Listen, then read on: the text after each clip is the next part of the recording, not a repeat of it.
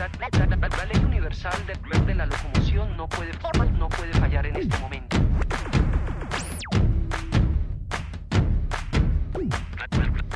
Aquí comienza Criterio Verde, un programa producido por el Centro de Desarrollo Criterio para Radio Nuevo Mundo. Criterio Verde.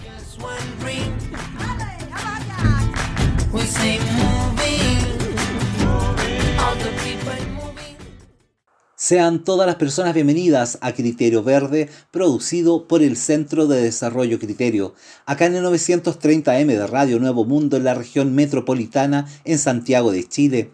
Las emisoras a lo largo de todo nuestro país y para toda nuestra madre tierra en www.radionuevomundo.cl, hoy lunes 2 de agosto del 2021. Deseándote lo mejor en todo lo que hagas, quien te saluda, Juan Diego. Tiuxta era una niña que vivió en el norte frente al mar. En ese tiempo no habían calles ni casas, cerca del gran morro de tierra, quizás un símbolo para su pueblo. Tiuxta y su familia pescaban peces, tejían fibras naturales, pero no se sabe cómo aprendieron a tomar los cuerpos sin vida y en un sagrado rito trascendían la muerte, sin temor, manteniendo unión. La cultura del pueblo chinchorro ha sido declarada patrimonio de la humanidad, un legado ancestral del que debemos no solo recordar su antigüedad, sino también comprender cómo durante miles de años, sin distinción de clases ni jerarquía alguna, los cuerpos eran momificados, de forma igualitaria y dignamente, algo que ahora volvemos a comprender. Una tarde, al caer el sol, Tiuxta se dio cuenta que su madre no se movía. Su cuerpo tibio, el llanto de Tiuxta, se acerca el resto del grupo, saben qué deben hacer. Con pequeñas conchas afiladas, tomaron el cuerpo y lo prepararon para seguir acá, junto a ella. Sabían que el aliento se unía con los vientos del mar, por siempre. La madre de Tiuxta vivió por miles de años. El desierto protegió la historia de Tiuxta y su pueblo chinchorro, gran compromiso con cada descendencia. Creyeron en la dualidad de la vida y la muerte. Hoy, cuando todo está frágil en la vida del planeta, miremos hace miles de años atrás, el desierto más árido del mundo. Una niña vivió, ahora vuelve a jugar, como siempre lo hizo, mirando el mar y el desierto intenso. Desert Rose, Sting y Chef Mami.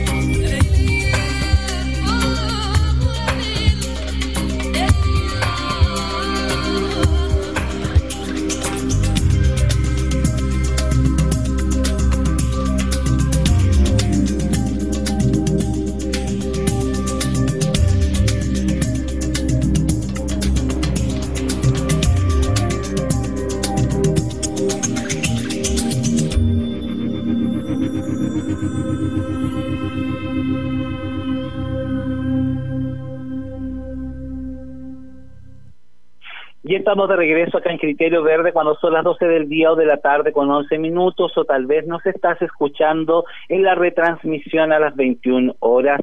Criterio Verde todos los lunes 12 del día, retransmisión 21 horas. Así es, amigas y amigos, como en este relato de esta niña llamada Tiuxta, nos fuimos hacia el norte de nuestro país, al gran desierto de Atacama, principalmente hasta la ciudad de Arica, donde el patrimonio y la, eh, la cultura del pueblo chinchorro ha sido declarada Patrimonio de la Humanidad por la UNESCO. Felicitaciones para todas las personas que han integrado por años este gran equipo que ha logrado que finalmente el pueblo chinchorro, su cultura, la momificación artificial más antigua del mundo, sea reconocida como Patrimonio de la Humanidad por la UNESCO y para eso nos trasladamos inmediatamente hasta la región de Arica y Parinacota, donde comienza nuestro largurucho país, y estamos en contacto allá con eh, eh, Mariela Santos Varela. Ella es docente y conservadora del Museo San Miguel de Azapa de la Universidad de Tarapacá en Arica. Mariela, buenas tardes y bienvenida a Criterio Verde. Hola, buenas tardes, Juan Diego. Gracias por esta invitación de Criterio Verde nuevamente. Querida Mariela, para nosotros ha sido una semana con mucha alegría. Eh, amigas y amigos, suele suceder que por la situación socioambiental generalmente tenemos que estar contando estos difíciles conflictos socioambientales, patrimoniales, de cuidado con nuestra madre tierra, de la conciencia colectiva. Pero esta semana comenzando este mes de agosto, estamos dando una pincelada de ánimo, de cariño, de frescura, de una excelente noticia. ¿Qué es lo que sucedió?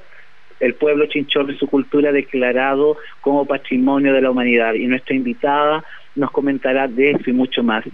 Mariela, por favor, cuéntanos, adéntranos en qué, eh, cuál es el significante, qué ha significado todo este gran proceso de trabajo de ustedes allá en el Museo San Miguel de Azapa, de un montón de personas, y qué significa esta designación de Patrimonio de la Humanidad por la UNESCO. Bueno, contar un poquitito la historia de todos estos procesos. Los procesos no son cortos, son procesos bastante largos, tienen una antigüedad eh, que viene eh, de mucho tiempo, primero mencionar que la Universidad de Tarapacá tiene un departamento de antropología con más de 50 años de labor continua en la investigación y el desarrollo cultural de las, de las culturas prehispanas en la, en la región.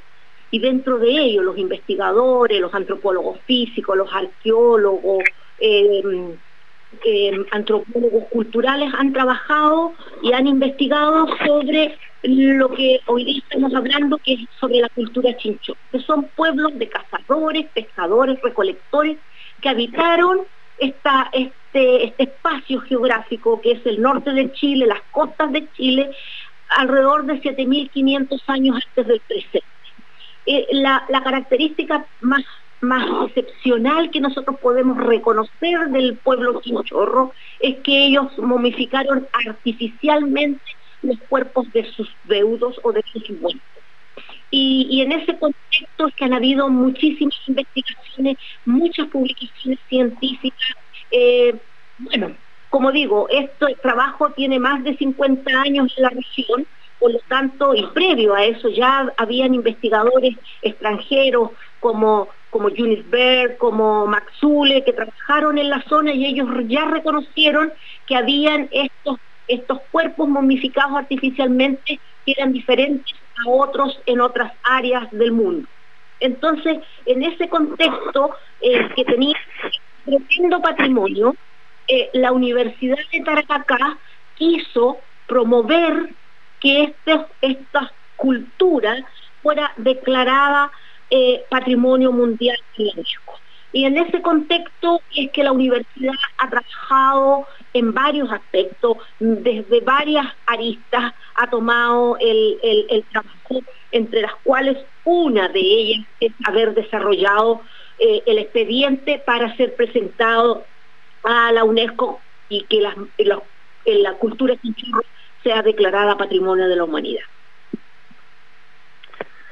Qué bello trabajo, qué gran logro Mariela, eh, hace muchos años nosotros nos conocimos cuando nosotros llegamos con una compañía de teatro a golpear la puerta del museo para que ustedes nos pudieran explicar cómo era ese proceso. Estábamos en un proceso creativo nosotros y necesitábamos saber desde esa mano técnica, de esa unión que tú logras hacer como docente y como conservadora. Y en esos años tú estabas ya trabajando en la parte de, de los textiles, de las de las fibras naturales. ¿Nos puedes adentrar un poquito, Mariela, en qué consiste todo este gran trabajo de conservación que les ha costado mucho? El museo se ha desarrollado, han tenido que postular a fondos y, bueno, también está Colón 10, que fue es un museo in situ. Pero cuéntanos cómo es este proceso de conservar las momias y, y de tan detallado trabajo, Mariela. Bueno, el, eh, puedo estar muchas horas conversando al respecto, solamente... Estemos muchas horas conversando. Desgraciadamente el, programa tiene un límite. Pero mira, hay muchas, hay muy, como te digo, hay muchas respecto de, la, de la cosa chinchorro.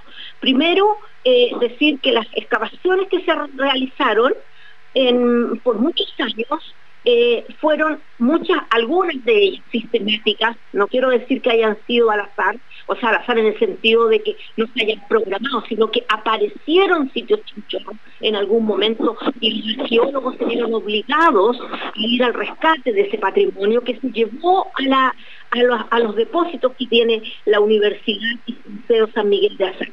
Eh, decir cosas como, por ejemplo, que la Universidad de no recibe fondos del Estado eh, independientes de lo que la universidad recibe para el trabajo que se hace en los museos que la universidad eh, tiene y sobre una colección de más de 100.000 piezas que la universidad custodia, dentro de las cuales están la, la, la, todo la, los, la cosa material eh, del, del Chincho. Y en ese contexto es que nos vimos en algún momento abrumados con un rescate que se hizo de un sitio de los aldeos del Morro y los arqueólogos del Morro 1. Y en Morro 1 aparecieron ah, más de 100 cuerpos que se llevaron al museo. Obviamente nuestros depósitos no estaban preparados para eso, nuestro, nuestro, nosotros mismos no estábamos preparados para recibir un volumen de este tipo con lo que significa eh, el deterioro que se les produce a todos los materiales arqueológicos porque han permanecido por cientos y miles de años bajo el subsuelo, lo que hace que se equilibre su medio ambiente y se mantengan en buenas condiciones debido a que Arica es una ciudad casi ausente de lluvia. Entonces eso hace que los, restos orgánicos en particular se preserven en muy buenas condiciones en relación a otras áreas donde hay mucha, mucha lluvia. Entonces nos vimos en un momento cómo nos cuidábamos, buscamos alternativas, miramos, trajimos gente y nunca tuvimos, tuvimos algunos eh, teams que nos podían permitir eh, manejar nuestro, nuestros restos humanos, eh, pero no había nada así escrito, único y en particular para este tipo de momias porque eran únicas no estaban en otra parte. Entonces, nos pudieron ayudar los, conservadores que vinieron en algún momento de Estados Unidos, de Inglaterra y de otros lugares, nos pudieron ayudar, como digo, con algunos temas, pero no, no pudieron solucionar el, problema que nosotros teníamos. Y uno de los problemas que nosotros teníamos era cómo las, cómo las manteníamos, cómo las embalábamos, cómo las protegíamos. Entonces al final, en el, transcurrir del tiempo, nosotros fuimos creando nuestros propios formatos de cómo manejar, cómo embalar, cómo depositarlas, cómo guardarlas de la mejor manera. Y en nuestros precarios espacios de, de depósito fuimos guardando los cuerpos y los hemos ido mejorando cada vez más. Por supuesto, eh, posteriormente, hace 10 años atrás, eh, eh, fondos regionales se construyó una sala exclusiva para exhibir chinchorro en, el museo con un depósito para los cuerpos, con muchas falencias en algunas. nosotros, nadie tiene la experiencia necesaria ni adecuada, ni los mismos eh, arquitectos que diseñaron el edificio. Eh, en algún momento tuvieron problemas serios de conservación, hoy día sabemos cuáles son los problemas, bueno, sabemos hoy día mejor que antes qué necesitamos para que las cuerpos se sigan preservando. Si se han preservado 7.500 años, nosotros tenemos la obligación de preservarlos por miles de años más para que nuestros nietos, bisnietos y no sé puedan conocer este patrimonio maravilloso. Y la universidad está detrás de todo esto. Hay un equipo de gente trabajando siempre en esto, pero eh, tenemos una institución que nos alberga, que nos da los fondos para poder... Em, manejar nuestra colección y como igual tú decías, nosotros eh, tenemos un museo in situ de la cultura chinchorro que tiene que ver con la parte final de chinchorro, eh, no es tan antiguo de los 7.500, o sea, hay objetos ahí tan antiguos como los 7.500, pero lo que, lo que hoy día mira el público son los, los cuerpos más recientes más tardíos que le dicen los vecinos de Chinchorro. Y entonces en ese contexto también hemos tenido problemas de, conservación y de preservación, porque es un espacio que está casi en la costa, los cuerpos están expuestos, entonces nosotros tenemos que eh, conjugar entre la plata que no tenemos, entre idear eh, fórmulas para mejorar nuestra conservación de los cuerpos nos llevamos mucho tiempo en tratar de, manejar lo que mejor podemos eh, a, esta, a este patrimonio cultural. Ha sido súper complicado manejarlos hoy día. Nosotros tenemos sistemas de embalaje que han sido muy adecuados, que han sido correctos, pero siempre el manejo del medio ambiente es en alguna medida nuestro, nuestro talón de aquí y que esperamos un nuevo museo que voy y que es por las instituciones. La universidad, al presentar ese proyecto de, de, de, de, en Azapa, eh, el comprar la universidad, ese sitio en Colón 10, que era un sitio en el cual iba a construir un edificio, la universidad puso plata, compró el sitio, hizo el museo del sitio, obviamente con también aportes del gobierno regional. Y hoy día estamos en casi llegando a puerto con un nuevo museo eh, eh, en Azapa que va a albergar, por supuesto, los restos chinchorros y que esperamos que este edificio sea el que hoy día nos proteja, nos conserve y nos pueda albergar por muchos, muchos más años todo lo que tiene que ver con la cultura chinchorro. No solamente nosotros tenemos momias chinchorros en el museo, tenemos, como digo, 10.000 años de historia ahí. Tenemos hasta eh, cosas etnográficas de los aymaras contemporáneos, tenemos eh, materiales inca, tenemos eh, cosas del periodo medio, del tiahuanaco, del formativo, o sea, hay una, una extensa colección arqueológica ah, de la región que cubre 10.000 años de historia y dentro de esa historia hay una parte que tiene que ver con las chinchorros, que hoy día han sido inscritas dentro de la lista de Patrimonio Mundial de la UNESCO. Para nosotros es un, un, sueño, a lo mejor hecho realidad, pero también es un arma de dos filos, porque hoy día vamos a tener muchísimas más exigencias y probablemente no vamos a tener más aportes que los aportes que hasta hoy día tenemos de nuestra, de nuestra institución Universidad de Tarapacá. Comprendemos.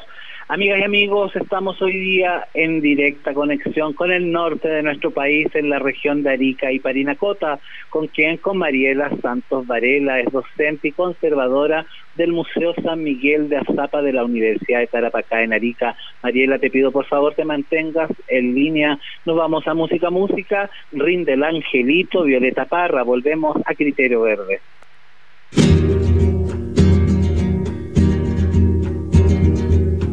Se va para los cielos ese querido angelito a rogar por sus abuelos, por sus padres y hermanitos.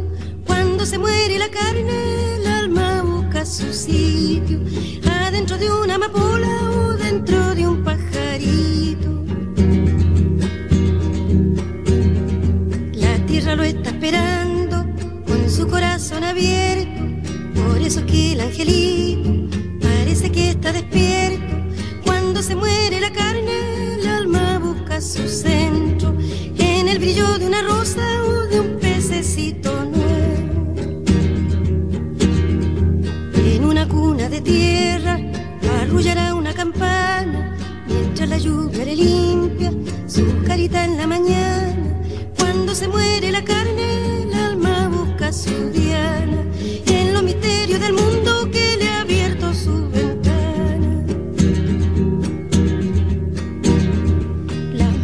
mariposas alegres de ver el bello angelito alrededor de su cuna le caminan despacito. Cuando se muere la carne, el alma va derechito a saludar a la luna y de paso al lucerito. ¿A dónde se fue su gracia? ¿Dónde se fue su dulzura? Porque se cae su cuerpo como una fruta madura.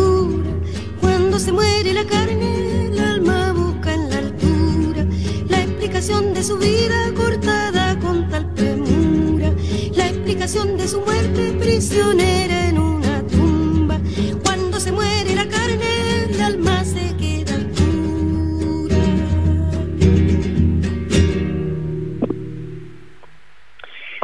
Rinde el Angelito de Violeta Parra.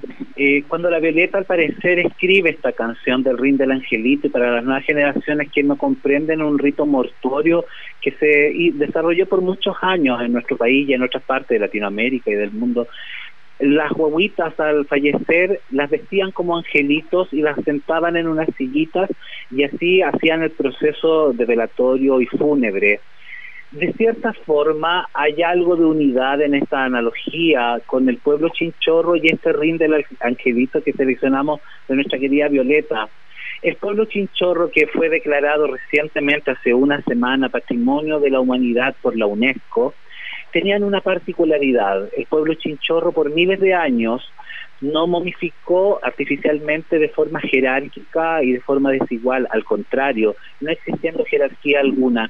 Y hay una particularidad eh, que está presente, hay muchos fetos momificados.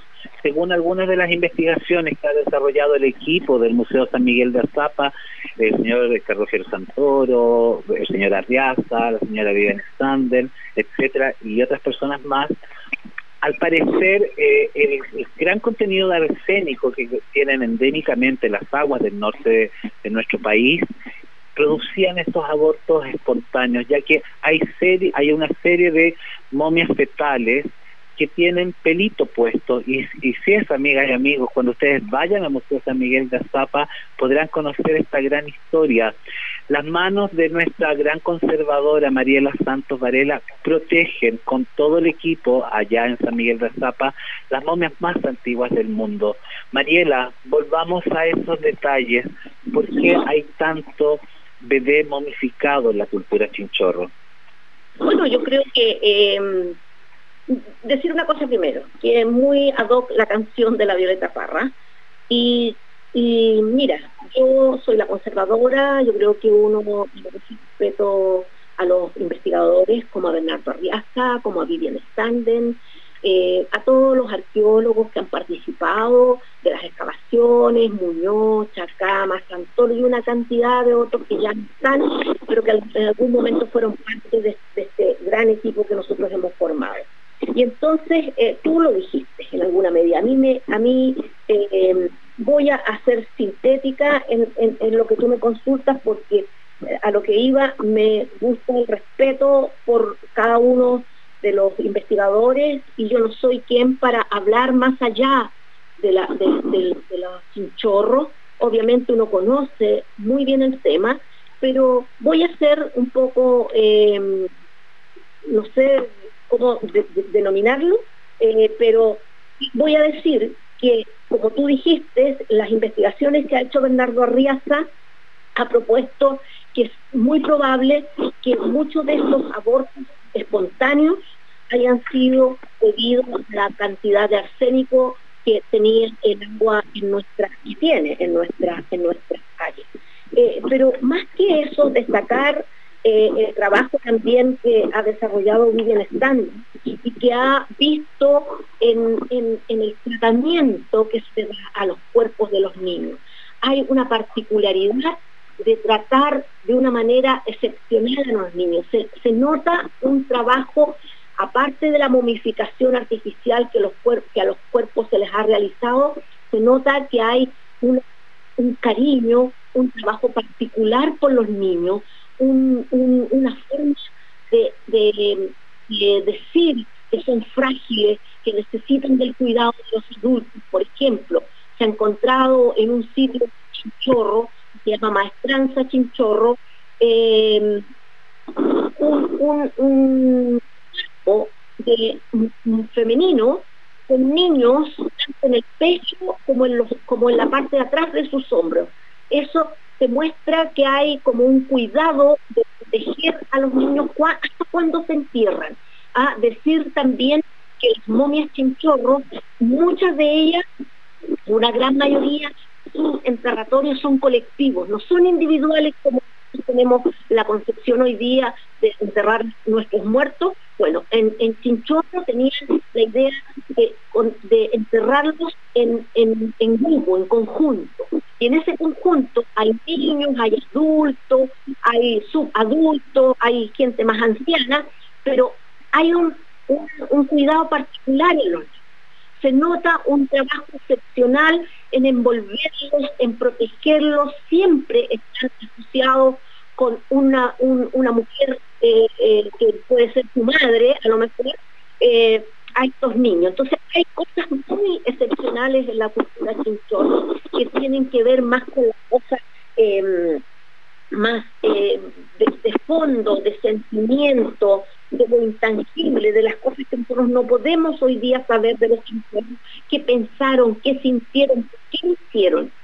Se puede especular mucho, pueden decir muchas respecto de por qué ellos pararon sus cuerpos, por qué ellos em, em, trataron de esa manera Es muy probable que quisieron que los muertos permanecieran más tiempo con ellos.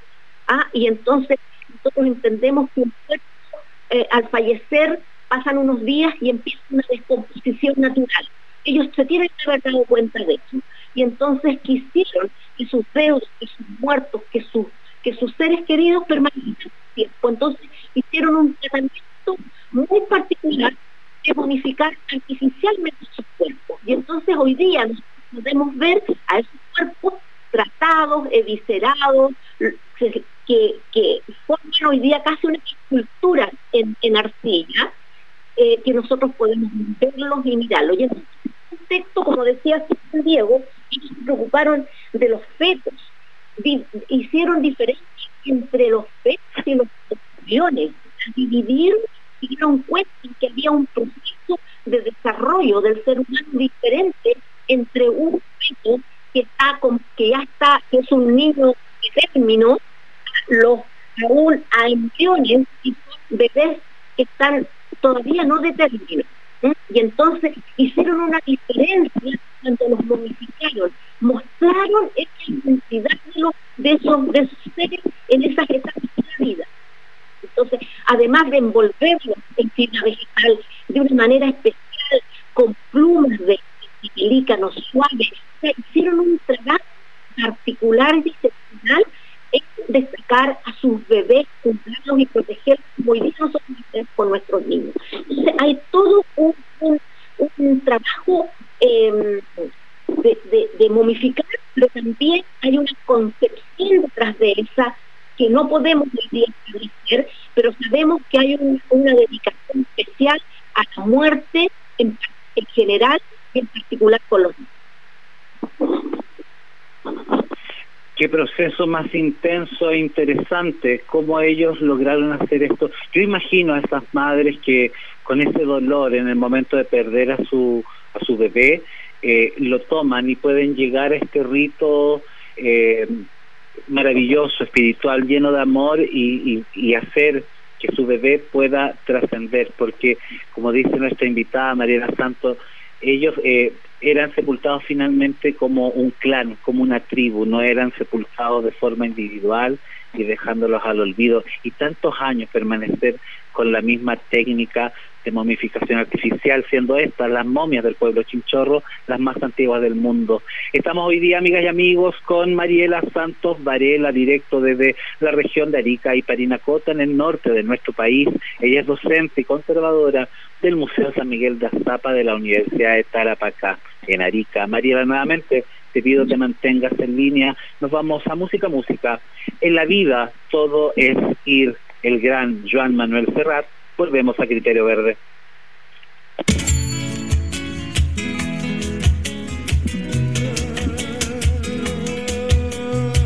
En la vida, todo es ir a lo que el tiempo deshace.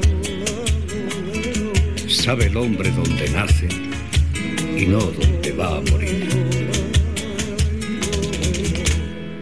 El hombre que en la montaña, por la cruz de algún camino, oye la voz del destino y se aleja de su cabaña.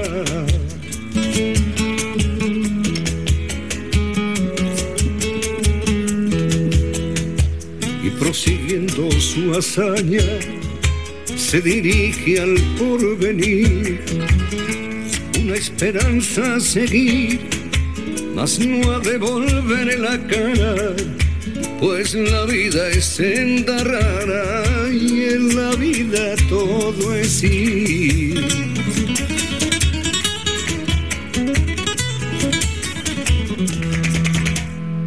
Miro esa palma que airosa, su corona al sol ostenta, y miro lo que aparenta, la esplendidez de la rosa Contemplo la niña hermosa riendo a lo que le place y lo que el viento le hace a la hoja seca del jobo.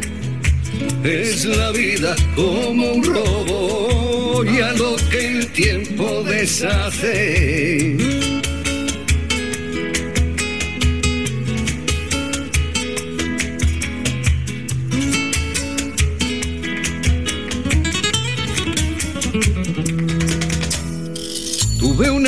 Hermano que dijo cuando salí de Collores, así cantó sus amores al valle del que fue hijo.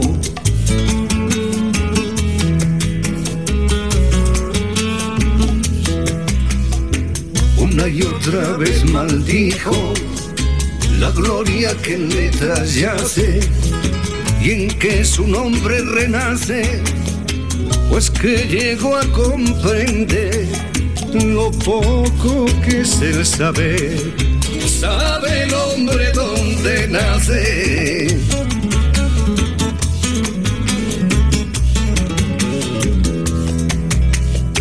No hay más un solo camino que se quisiera tomar, más la suerte del andar maltrata y confunde el tino, nadie niegue su destino, es que ser hombre es seguir y un ideal perseguir. Por la vida hacia adelante, sabiendo lo que fue antes y no dónde va a morir sabiendo lo que fue antes y no dónde va a morir.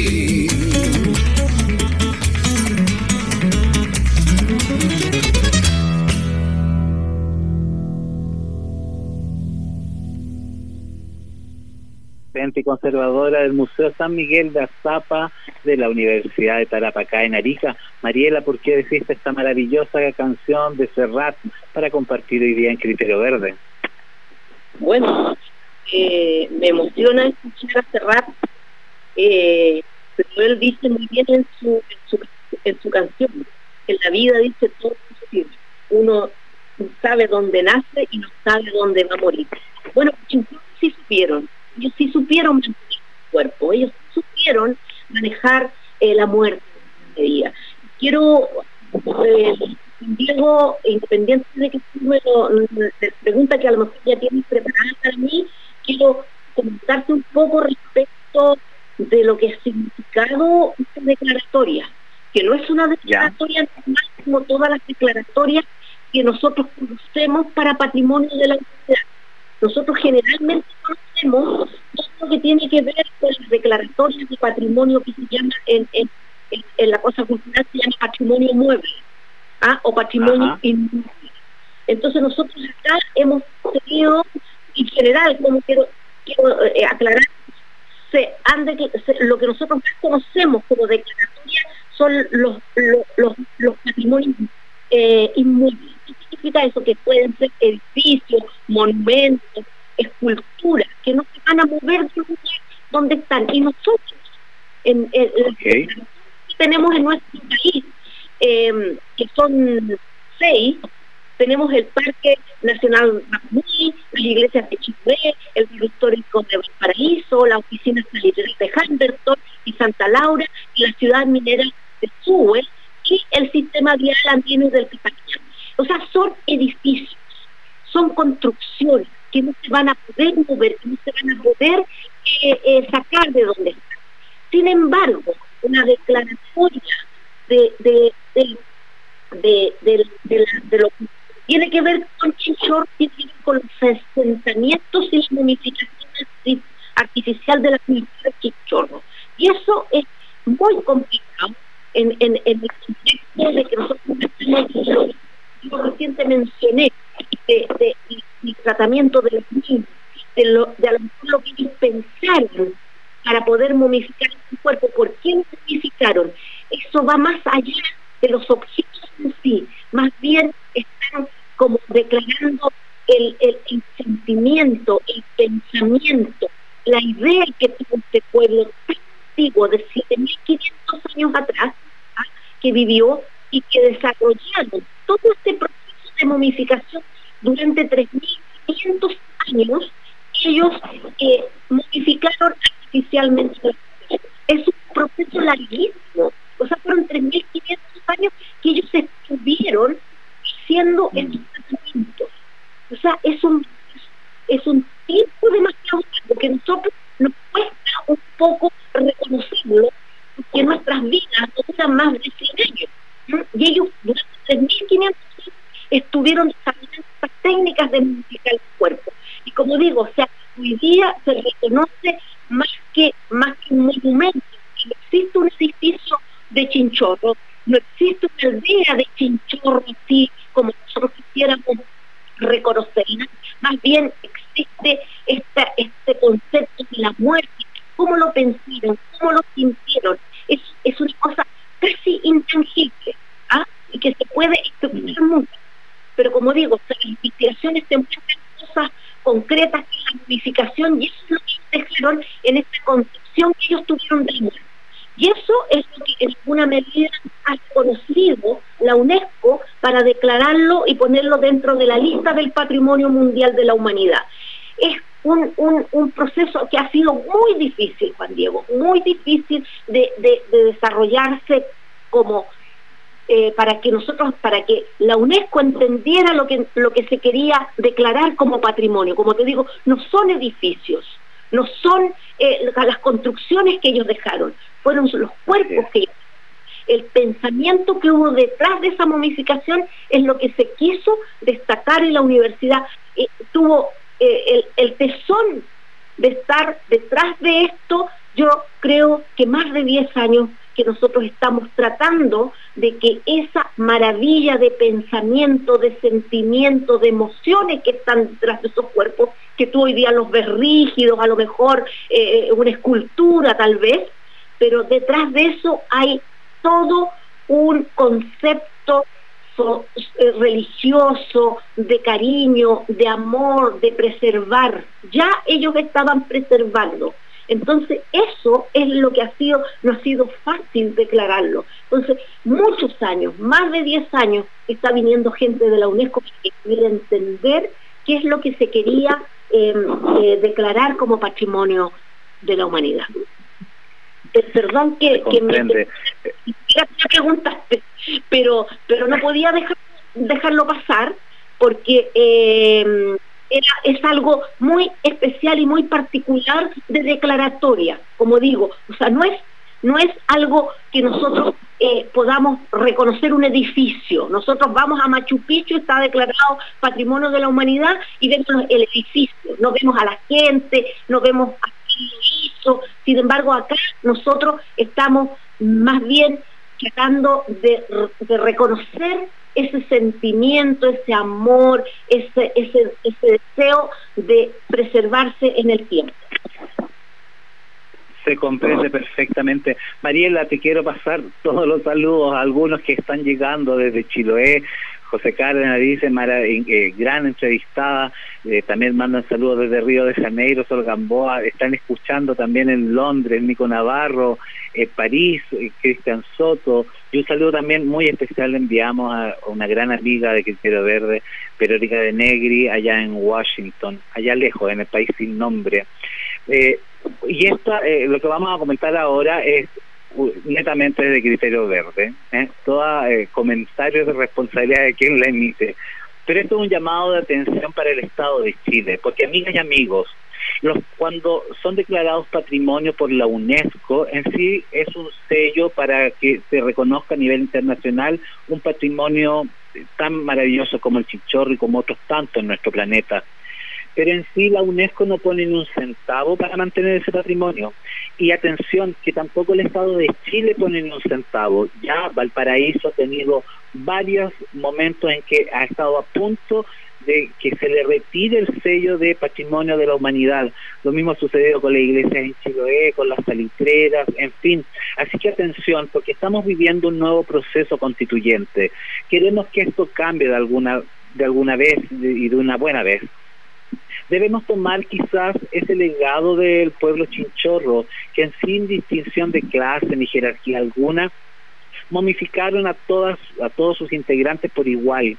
Y en este proceso constituyente, escribiendo esta nueva carta de estas hojas en blanco, donde estas 155 personas debieran marcarnos un antes y un después, poner atención en que el Estado de Chile debe hacerse responsable de los patrimonios, Mariela, estamos llegando a los últimos minutos. En este nuevo proceso que estamos viviendo, tú eres una docente, eres una mujer consciente y eres una gran artista artesana, porque tus manos también hacen delicados objetos en tu artesanía íntima, que yo la conozco y que es maravillosa.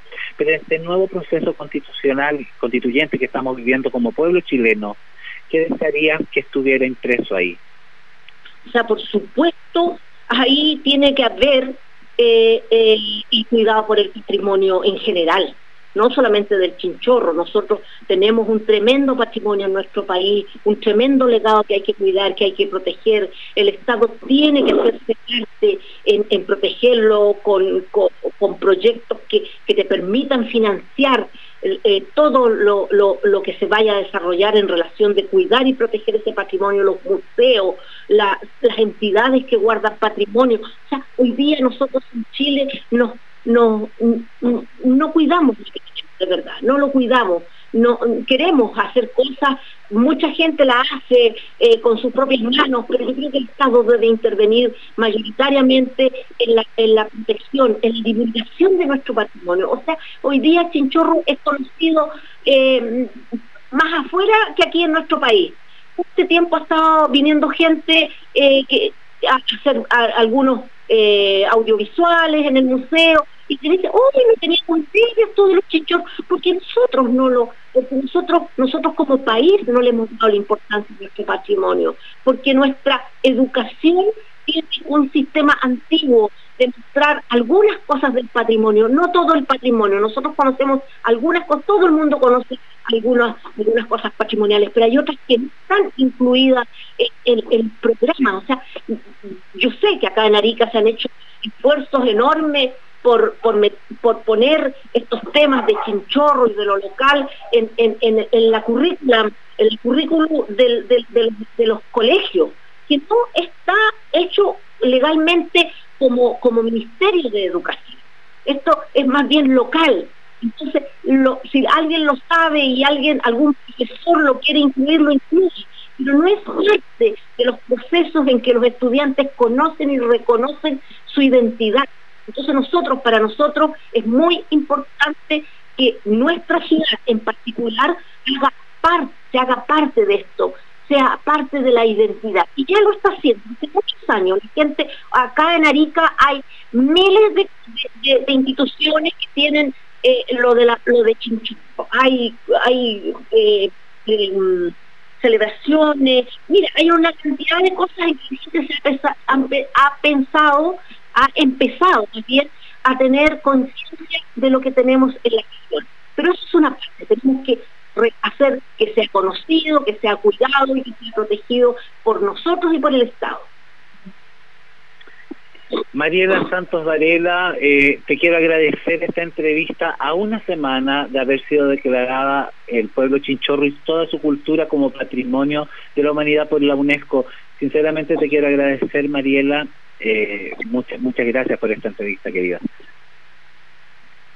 Eh, gracias al programa Criterio Verde y a ti, Diego, que diriges este, este programa, por la invitación. Mira, hay miles de temas que podemos conversar, muchas cosas que quedaron en el tiempo, porque obviamente los minutos son cortos, pero lo podemos hacer en cualquier otro momento. Quiero agradecer profundamente la Universidad de la invitación que ustedes hicieron hoy para participar en, en, en vuestro programa.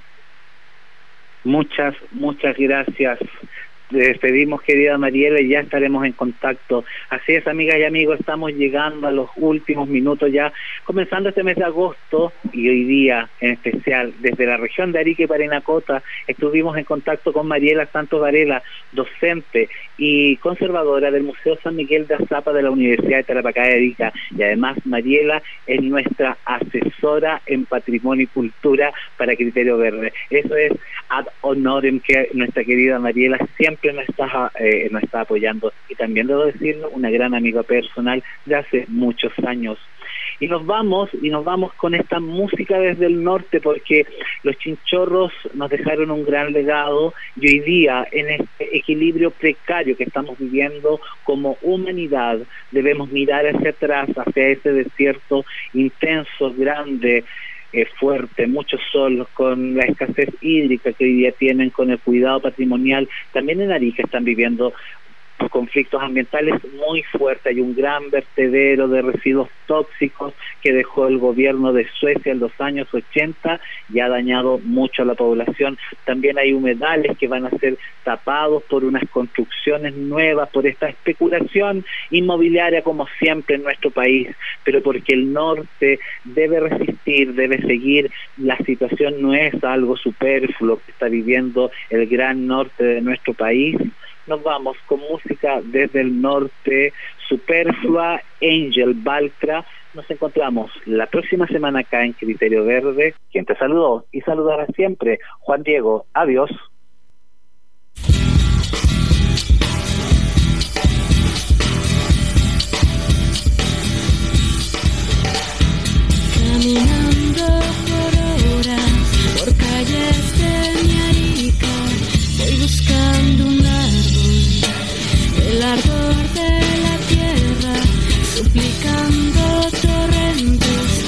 Sus venas muertas.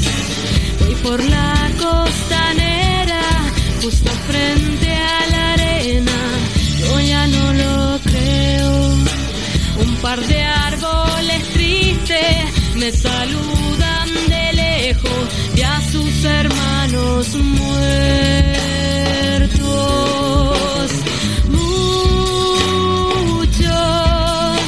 desaparecieron,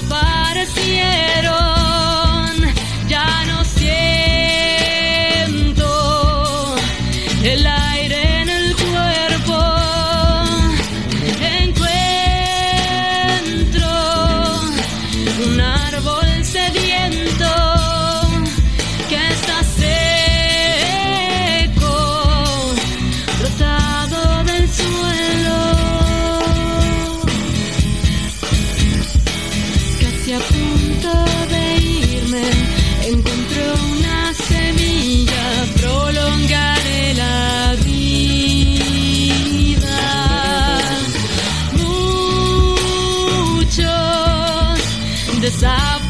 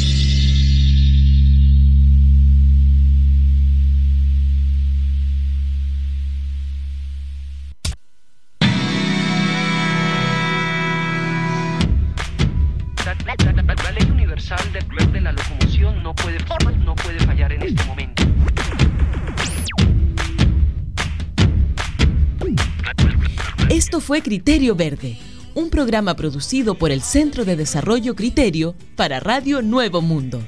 Nos escuchamos el próximo lunes al mediodía.